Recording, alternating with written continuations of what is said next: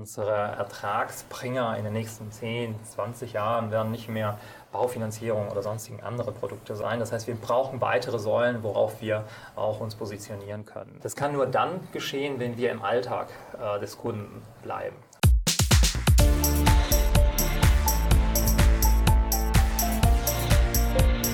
Plaudertaschen, der Podcast von Robin und Patrick über das Banking von morgen. Herzlich willkommen zu einer Sonderausgabe des Plaudertaschen-Podcasts. Heute ein bisschen anderes Format. Wir sind heute in der Hörderburg in Dortmund äh, bei der Fachtagung Digital. Ich habe natürlich wie immer Patrick an meiner Seite, diesmal tatsächlich live und in Farbe. Ich freue mich total. Ich glaube, wir haben uns das letzte anderthalb Jahr fast ja gar nicht gesehen. Doch einmal haben wir uns, glaube ich, gesehen. Einmal, ja. Und einen Podcast haben wir noch nie zusammen aufgenommen. Insofern äh, freue ich mich total. Ähm, deswegen, ich frage gar nicht, wie es dir geht, sondern äh, ja, wie, wie fühlt es sich an, live in einem Studio zu sitzen? Ja, ist schon sehr cool. Also Podcast ist ja ein, gar nicht so das richtige Format. Heute ist ja eher ein Videopodcast, den wir zusammen machen. Aber ich freue mich sehr. Äh, eigentlich nicht so früh wie sonst, weil wir es jetzt äh, fast schon mitten am Tag haben. Trotzdem äh, sind wir, glaube ich, alle um, um fünf oder so aufgestanden. Aber ich glaube, wir sind fit. Du bist ja schon mitten im Thema drin. Und ja, wir freuen uns sehr auf die Aufnahme jetzt mit euch. Wir wollen über, äh, über ein Thema sprechen, was nicht unbedingt ganz neu ist, aber super relevant äh, und gerade im Banking auch super relevant ist. Es geht um Plattformökonomie und Plattform. Ich habe mal eine Studie gelesen, wo drin steht, dass über 70 Prozent der Banken Plattformanbieter oder Plattformorchestrator werden wollen. Und wir wollen die Frage beleuchten, warum das überhaupt so ist, welche Chancen und welche Herausforderungen es für Banken, aber auch für Sparkassen insbesondere gibt. Und ja, ich habe schon gesagt, wir haben dazu auch einen Gast dabei, nämlich äh, Dr. Maurizio Singh. Er ist äh, Leiter äh, für Banking und für Plattformen beim Deutschen Sparkassen-Giroverband, zuständig für die Finanzplattform der Sparkassen.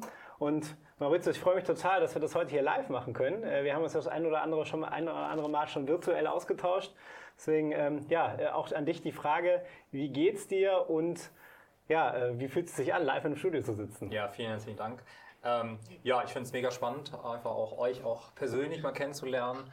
Ähm, nachdem ich jetzt äh, mehrmals euer Podcast beim Joggen gehört habe cool. äh, und ähm, äh, jetzt auch einige Mal telefoniert und virtuell uns ja getroffen haben. Ja, ja, sehr cool.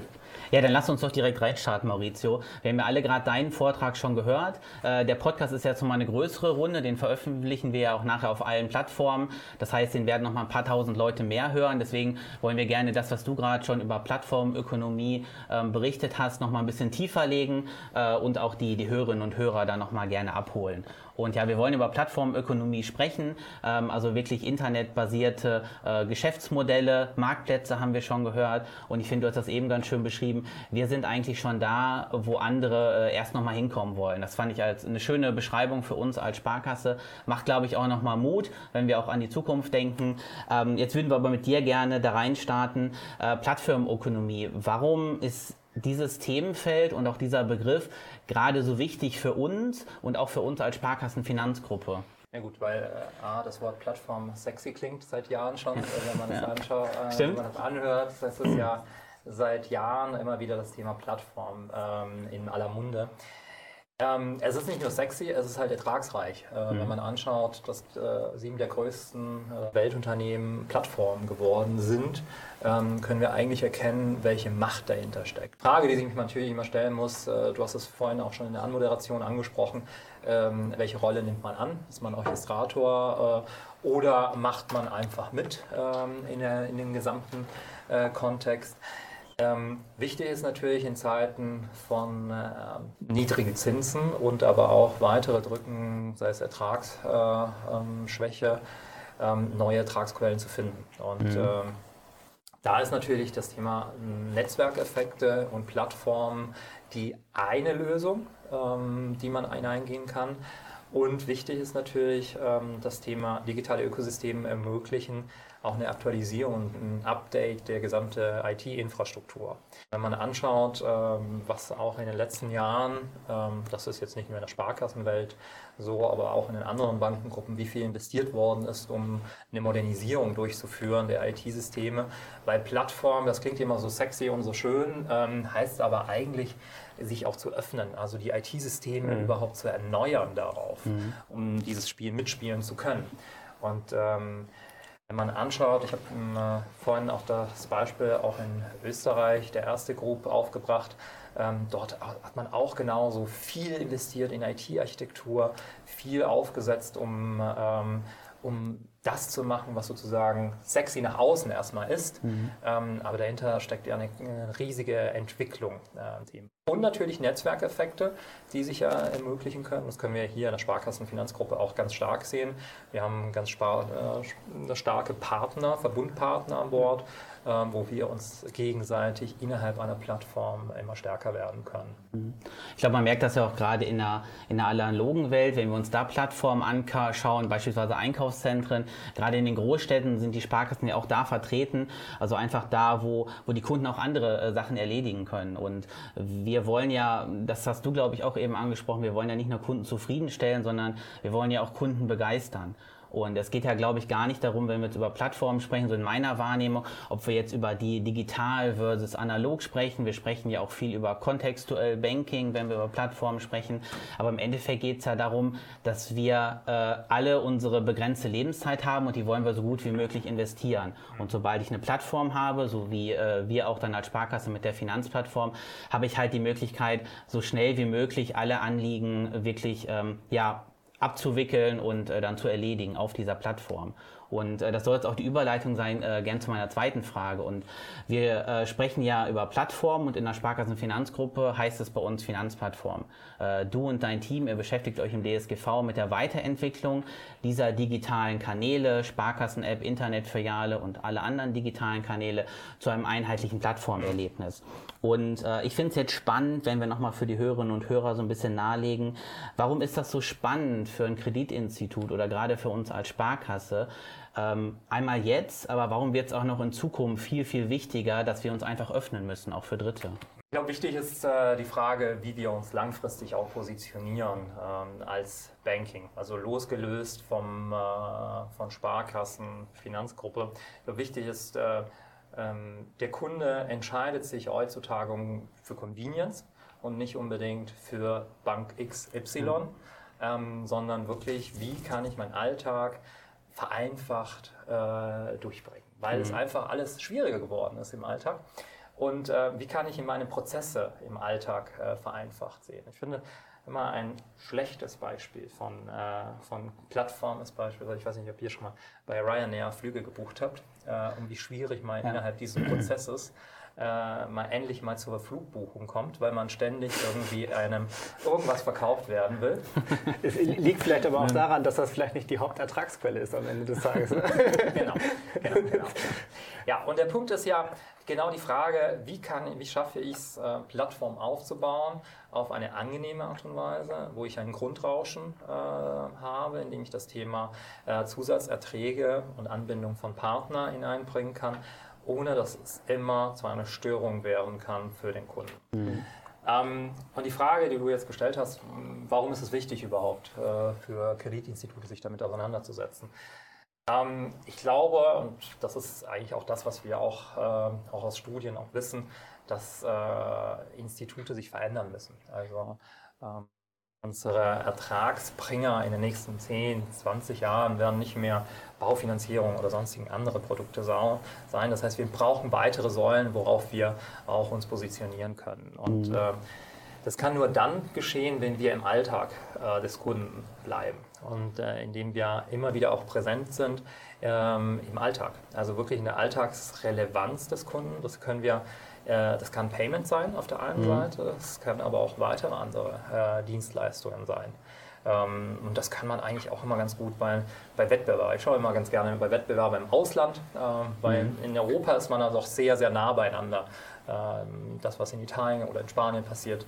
Oder ja, Niederlande ist ein bisschen anders, mhm. aber ähm, ist man da sehr, sehr nah beieinander an, an Use Case, die es gibt. Aber für Kreditinstitute heißt stärker präsent zu sein, stärker im, äh, im Alltag des Kunden zu sein und das in verschiedene Art und Weise. Und vielleicht noch kurz, sorry, ähm, was du gerade gesagt hast, ähm, Plattform muss einfach eine neue Säule sein, auch im Ertragsgeschäft.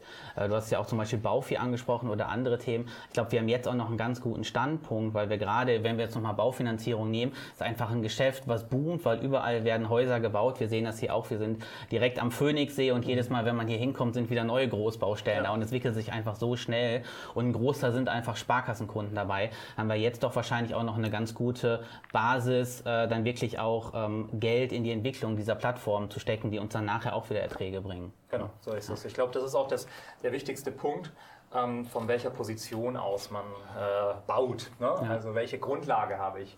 Und ähm, mhm, Absolut. ich hab, äh, wir haben ein, einen Vertrauensvorschuss in der Bankenlandschaft.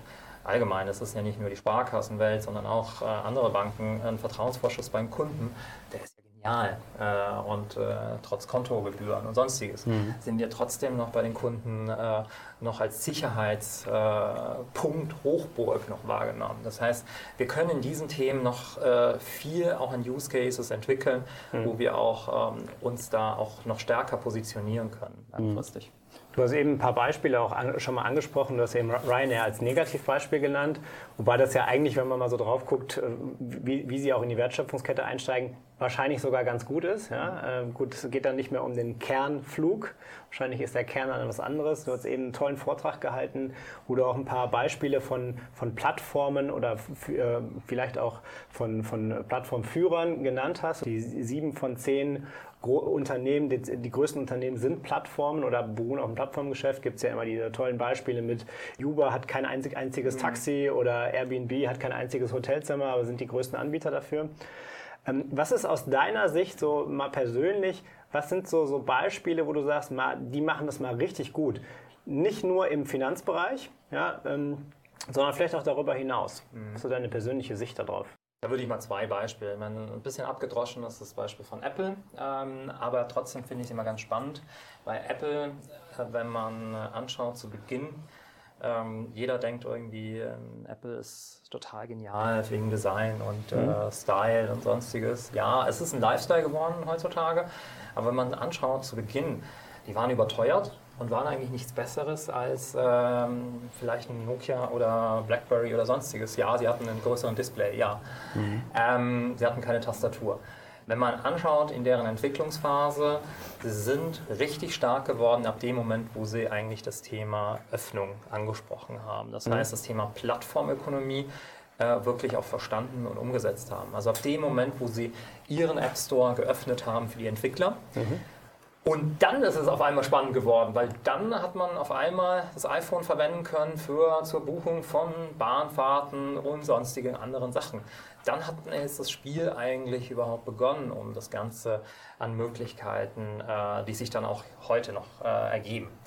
Ähm, das ist ein sehr schönes Beispiel, wie sich so meiner Meinung nach aus einer ja, vielleicht auf eine nicht so eine gute Stellung erstmal sich entwickelt hat in eine extreme Öffnung dessen. Wo, wobei man bei Apple ja tatsächlich auch sagen muss, das ne, ist ja nicht nur Softwareplattform, sondern auch Hardwareplattform. Mhm. Ja? Also wenn ich jetzt, wenn ich jetzt an mein, an mein, an mein äh, Smartphone denke, also an iPhone, mhm so, wenn ich jetzt eine, eine, Smartwatch haben will, dann kommt eigentlich, geht eigentlich gar kein Weg dran vorbei, mir eine Apple Watch zu holen, mhm. weil alles andere nicht miteinander kommuniziert. Ja? Oder wenn ich, wenn ich in Richtung iPad denke und, und so weiter, dann ist ja darum auch ein, Ökosystem, Ökosystem, ist wieder ein anderes, mhm. anderes Buzzword. Ja? Wir sind ja immer mhm. bei Buzzwords bei uns, aber ähm, ich habe letztendlich eine, eine, da auch eine Software-Plattform, aber auch eine Hardware-Plattform, was es so nicht unbedingt in vielen Unternehmen so gibt. Ne? Also das ist, glaube ich, auch noch eine Besonderheit. Genau, ja. Das zweite Beispiel? Das zweite Beispiel ist äh, ein bisschen woanders. Ähm, WeChat ähm, aus äh, China.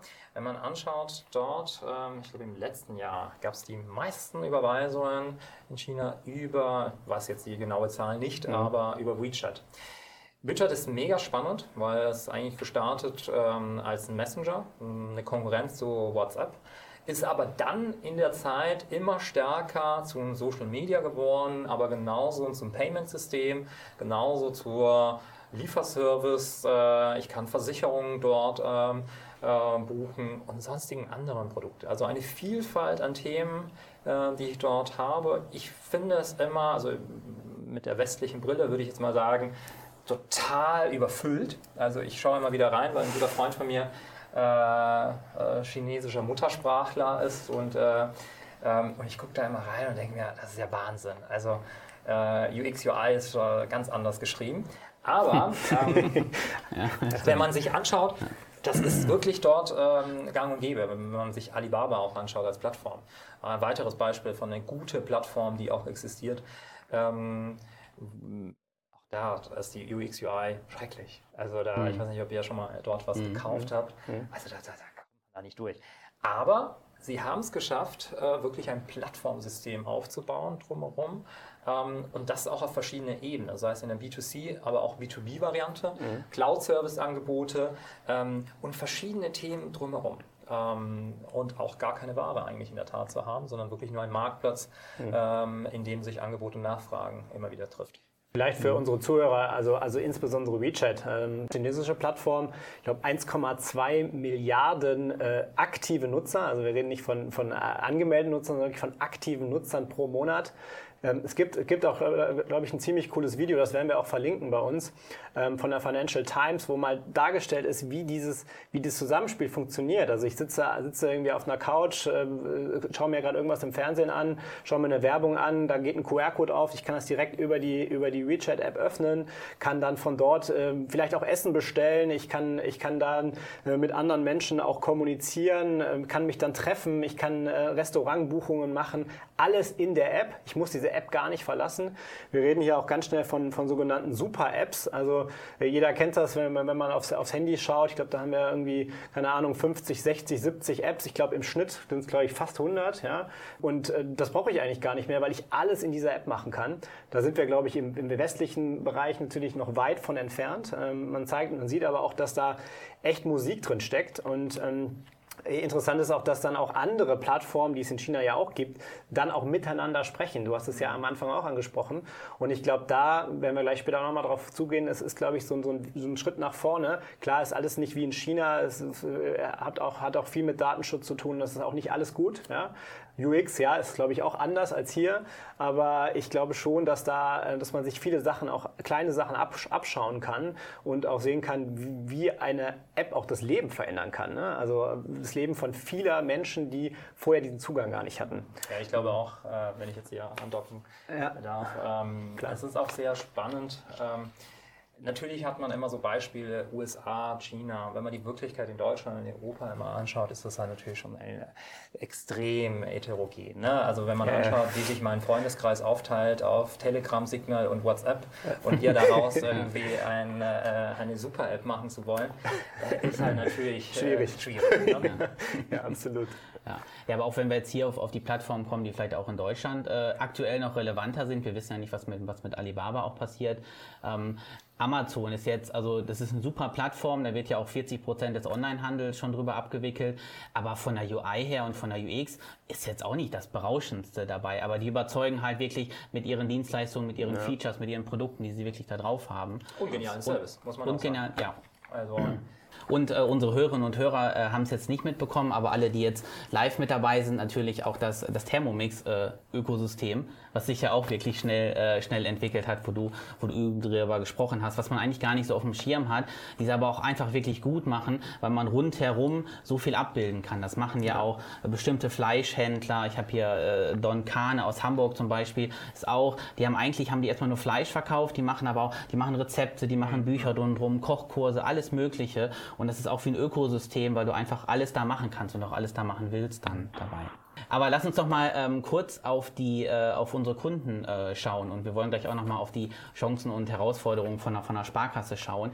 Du hast ja eben schon ähm, diverse Vorteile für Kunden angesprochen. Ich hatte, also mein Lieblingsbeispiel ist das Thema Lebenszeit, weil ich glaube, das ist eins der wichtigsten Faktoren. Äh, wir wollen für Sachen, die wir nicht so gerne machen, so wenig wie möglich äh, Zeit opfern. Auch nochmal für unsere Hörerinnen und Hörer. Was sind denn so die, die zwei, drei Hauptvorteile für dich, ähm, wenn wir uns als Plattform also als Sparkasse, als eigene Plattform auch entwickeln für unsere Kunden? Erstens ist natürlich äh, Begeisterung, ähm, ganz klar. Ähm, wir wollen auch als äh, Sparkasse den Kunden weiterhin begeistern. Nicht nur in der Filiale vor Ort, äh, wo er sich dort auch persönlich angesprochen wird, sondern auch in der digitalen Kanal. Das heißt, er muss dort A, äh, verstanden werden und auch dann dementsprechend auch, äh, ich sage immer Emotional Banking, aber es ist ja eigentlich wirklich eine Emotionalisierung, also begeistern.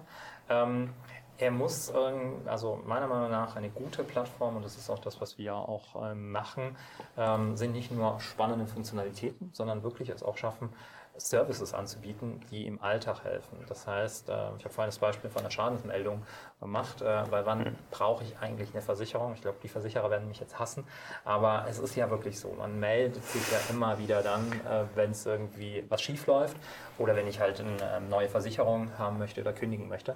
Ähm, Im besten Fall braucht man sie nie als Kunde. Genau. Ja. Aber warum muss ich den Leitsordner suchen? Ja wenn ich alles im, äh, im Online-Banking habe. Ich hatte genau das letztens, weil ja. ich jetzt gerade einen Schadensfall hatte ja. äh, von der Versicherung und äh, habe das eingereicht, digital, musste das ausfüllen, dann musste ich es ausdrucken, hinschicken und ich habe es nicht per Mail bekommen, sondern per Post. Mhm. Und ich soll jetzt was per Post einreichen, obwohl es alles digital ist. Ja? Mhm. Wo ich denke so, passt irgendwie nicht ganz und die, abgeschlossen habe ich sie digital. Ne? Mhm. Das ist so ein ganz gutes Beispiel dafür, wo man als Kunde dann denkt, so, mh, hm, okay, also ganz passt halt nicht, ne? aber wahrscheinlich auch viele, viele, viele Optionen dann offen, ne? das auch besser zu machen ja. einfach. Und ich glaube, das ist genau die Herausforderung, das ist der Vorteil für den Kunden, wirklich alles an einem Ort auch zu haben. Auf mhm. der einen Seite mhm. und auf der anderen Seite ist Zeit. Ja. Ähm, Zeit und Vereinfachung des Alltags. Also mhm. wirklich alles in einem Prozess zu haben, in einem, an einem Ort, äh, ich habe vorhin das Beispiel von der Piazza aufgebracht, mhm. also ähm, ich weiß, wo ich hingehen muss, wenn ich Oliven brauche. Also ich weiß, wo ich hingehen muss, wenn ich meinen Schaden äh, lösen muss. Ähm, und es ist einfach heute einfach äh, komplizierter geworden und dementsprechend müssen wir dafür sorgen, dass das Ganze auch vereinfachter wird. Mhm. Und ähm, ich hatte vorhin das Beispiel mit Vertragscheck äh, gebracht, das ist ja auch viele unserer Wettbewerber auch haben. Ähm, wir helfen damit. Also wir wollen ja nicht nur neue Ertragsquellen generieren, sondern wir helfen den Kunden auch klar, ein, äh, Wecker aufzuzeigen. Also ich äh, weiß nicht, wie es bei euch, euch geht. Ich habe mich die letzten, glaube ich, drei oder vier Jahre immer wieder geärgert, weil man äh, mein Mobilfunkvertrag äh, sich immer wieder verlängert hat und es hat nie gepasst, äh, der richtige Zeitpunkt zum Kündigen. Kennen das. Ähm, das ist doch eine Vereinfachung. Also ja. wirklich mal den Kunden zu erinnern, äh, hey, da ist sein Mobilfunkvertrag zu, zu verlängern. Und das mhm. sind kleine Sachen, die aber unsere Kunden, glaube ich, sehr dankbar annehmen können. Jetzt haben wir ja über die Kundensicht jetzt gesprochen. Ähm, wir haben darüber, wir haben uns angeguckt, was gibt es für Player äh, außerhalb der Bankenbranche, auch äh, haben nach China geguckt. Lass uns nochmal in die Sparkasse zurückkommen und Jetzt, sind ja, jetzt gibt es ja ganz viele Chancen, die hast du genannt. Aber was sind Herausforderungen, vor der wir stehen, wo du sagst, hm, das könnte eine, also könnte eine Hürde sein, aber Herausforderungen sind ja, sind ja da, um sie zu meistern. Mhm. Was würdest du sagen, sind die größten Herausforderungen? Vielleicht nicht nur für Sparkassen, sondern generell für Banken? Ich glaube, wir selbst. Also ich glaube, die größten Herausforderungen sind ähm, unsere Belegschaft mitzunehmen auf diese Reise. Ähm, mhm. Also ähm, wirklich das, die gesamte Belegschaft der Sparkassenfinanzgruppe in die digitale Welt mitzunehmen. Ähm, und ähm, ich bin jetzt nicht so lange jetzt in der, in der Gruppe, aber ich kenne das auch aus anderen Bankengruppen. Die Schwierigkeit ist, das Online-Banking beispielsweise in der Filiale zu erklären. Also ich das, ich mache das ganz gerne als Mystery Shopper sozusagen, immer wieder in Filialen reinzugehen und mir dann das Online-Banking erklären zu lassen. Und wenn dann, ähm, also nicht in der Sparkassengruppe, das habe ich noch nicht hm, gemacht, okay. das, das, kommt noch. Ähm, aber das da ist bestimmt, da ist es auf jeden Fall herausragend, deswegen solltest du das tun. Das ähm, aber wenn man dann irgendwie den jungen Azubi nach vorne schickt, äh, weil er digitaler affiner ist, da müssen wir was tun. Also das ist ein Thema, was sehr, sehr stark. Also wir müssen in den Filialen auch die Vorteile dessen, was digitalen Kanälen bedeutet mhm. und auch die Funktionalitäten. Das bringt uns nichts, wenn wir ständig neue, weitere, geniale Funktionalitäten aufbringen. Ähm, und äh, unsere Kunden sind immer begeistert von irgendwelchen Fintechs. Die gleiche Funktionalitäten haben wir auch. Wir müssen sie nur kennen und auch nutzen können. Und wirklich da den Kunden an der Hand zu nehmen. Ich glaube, es ist äh, viel besser geworden, auch durch Corona ähm, ehrlicherweise, ja. weil man da einfach gezwungen war, mhm. diese Kanäle anzunehmen. Ähm, aber es ist schon so, dass es sehr, sehr stark an den Berater, also mein äh, Nachbar ist ein Bankberater und ähm, mit dem sitze ich oft zusammen und er erzählt mir so ein bisschen den Alltag auch, äh, auch in der Filiale und er ist halt ein sehr aktiver, sehr, also mit voller Eigeninitiativen. Das ist so mhm. einer, der auch seine Nummer gibt an den Kunden, eigene vielleicht nicht so ganz sicher, aber äh, über den eigenen Wir jetzt. Äh, das Ganze laufen lässt. Aber äh, das sind alles Möglichkeiten, die wir auch in der äh, Sparkassengruppen auch beispielsweise über Apple, Apple Business Chat mit einem sicheren Kommunikationsweg mhm. auch haben. Das sind die ersten auf dem Markt, die das Ganze anbieten. Ähm, wir müssen nur diese Funktionalität stärker kennen mhm. und stärker auch in, darüber reden. Jetzt lass uns noch mal zum Abschluss. Wir haben jetzt schon, wir sind schon re relativ weit geschritten in der Zeit. Ja. Das ist äh, wie, wie, eigentlich genauso wie bei, wie bei den Podcasts, die wir bisher aufgenommen haben. Die Zeit verfliegt. Wenn wir jetzt, wir gucken jetzt mal ein bisschen in die Zukunft. Wir, geben, wir, haben eine, wir haben eine Plattform aufgebaut. Wir haben die Kunden da drauf. Wir haben, äh, wir haben ein Angebot da. Was kommt denn jetzt als nächstes? Ja, ähm, ist, ist es damit getan oder geht die Arbeit erst los oder können wir einen Haken machen und das nächste Thema kommt? Mhm. Was ist so dein Ausblick?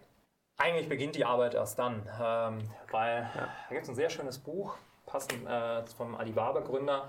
Ähm, eine der größten ähm, ja, Wertschöpfung äh, geschieht in der Datenbearbeitung. Also Daten nicht nur sammeln, sondern auch Datennutzung. Das ist auch das, was wir äh, noch stärker als Kreditinstitute auch arbeiten, bearbeiten müssen. Also wie können wir aus Daten wirklich einen Schatz herausarbeiten? Also wir das ist genauso wie Versicherer. Äh, wir sitzen auf einem Haufen Daten. Die Frage ist, wie kann ich das auch so nutzen, dass es einfach zur mhm. Wertschöpfung und zu Mehrwert für den Kunden äh, dient? Weil auch nur dann bekomme ich auch die Zustimmung, dass ich die überhaupt nutzen darf. Ne? Genau, genau, ja. genau. Mhm. Ähm, erstens das und zweitens, also das eine Thema ist wirklich smarte Nutzung der Daten ähm, zum Wohl des Kunden, also zum Mehrwert schaffen der Funktionalitäten. Das andere ist ähm, ein Thema, was jetzt eigentlich seit einigen Jahren auch in mehreren Bankengruppen äh, immer wieder angesprochen wird, das Thema digitale Identitäten, äh, wo jetzt auch viel Gas gegeben wird, weil auch die äh, Bundesregierung dahinter steht.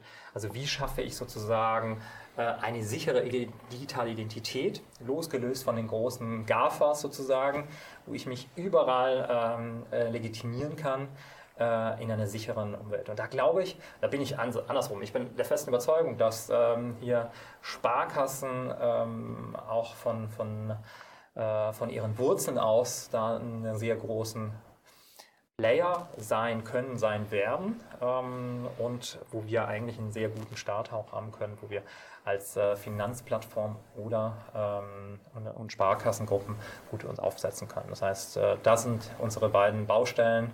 A, digitale Identitäten, B, äh, smarte Datennutzung. Habe ich direkt noch eine, eine Anmerkung. Digitale Identität ist, glaube ich, das Stichwort. Wir, wir haben äh, wir es nicht abgesprochen, aber wir hatten, ich glaube, in der, in der vorletzten Folge äh, Oliver Lauer zu Gast, auch aus dem Deutschen äh, Sparkassen-Giroverband, der uns über das Thema digitale Identitäten, also SSI, Safe Sovereign Identity, wer jetzt denkt, was ist, was ist das genau, einfach gerne mal in den Podcast reinhören, ohne groß zu spoilern. Das muss ich jetzt machen.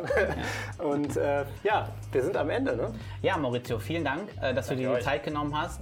Äh, dass wir das Thema Plattformökonomie noch mal ein bisschen, ein bisschen tiefer beleuchten äh, durften. Dann ganz auch, danke auch an das Team hinter der Kamera, das seht ihr jetzt hier nicht und unsere Hörerinnen und Hörer sowieso nicht, weil wir wieder nur per Audio für euch verfügbar sind. Ja, vielen Dank, dass du dabei warst. ich denke mal, das Thema Plattform wird sich noch sehr, sehr weiterentwickeln in den nächsten Monaten und Jahren. Also kann ich mir gut vorstellen, dass wir auch noch mal in dieser Runde zusammenkommen. Gerne auch dann mal vor Ort. schön, wenn wir uns auch dann mal wiedersehen, vielleicht dann das nächste Mal. Und ja, äh, wir hören uns in der nächsten Folge. Macht's gut und ciao. Vielen Dank. Ciao.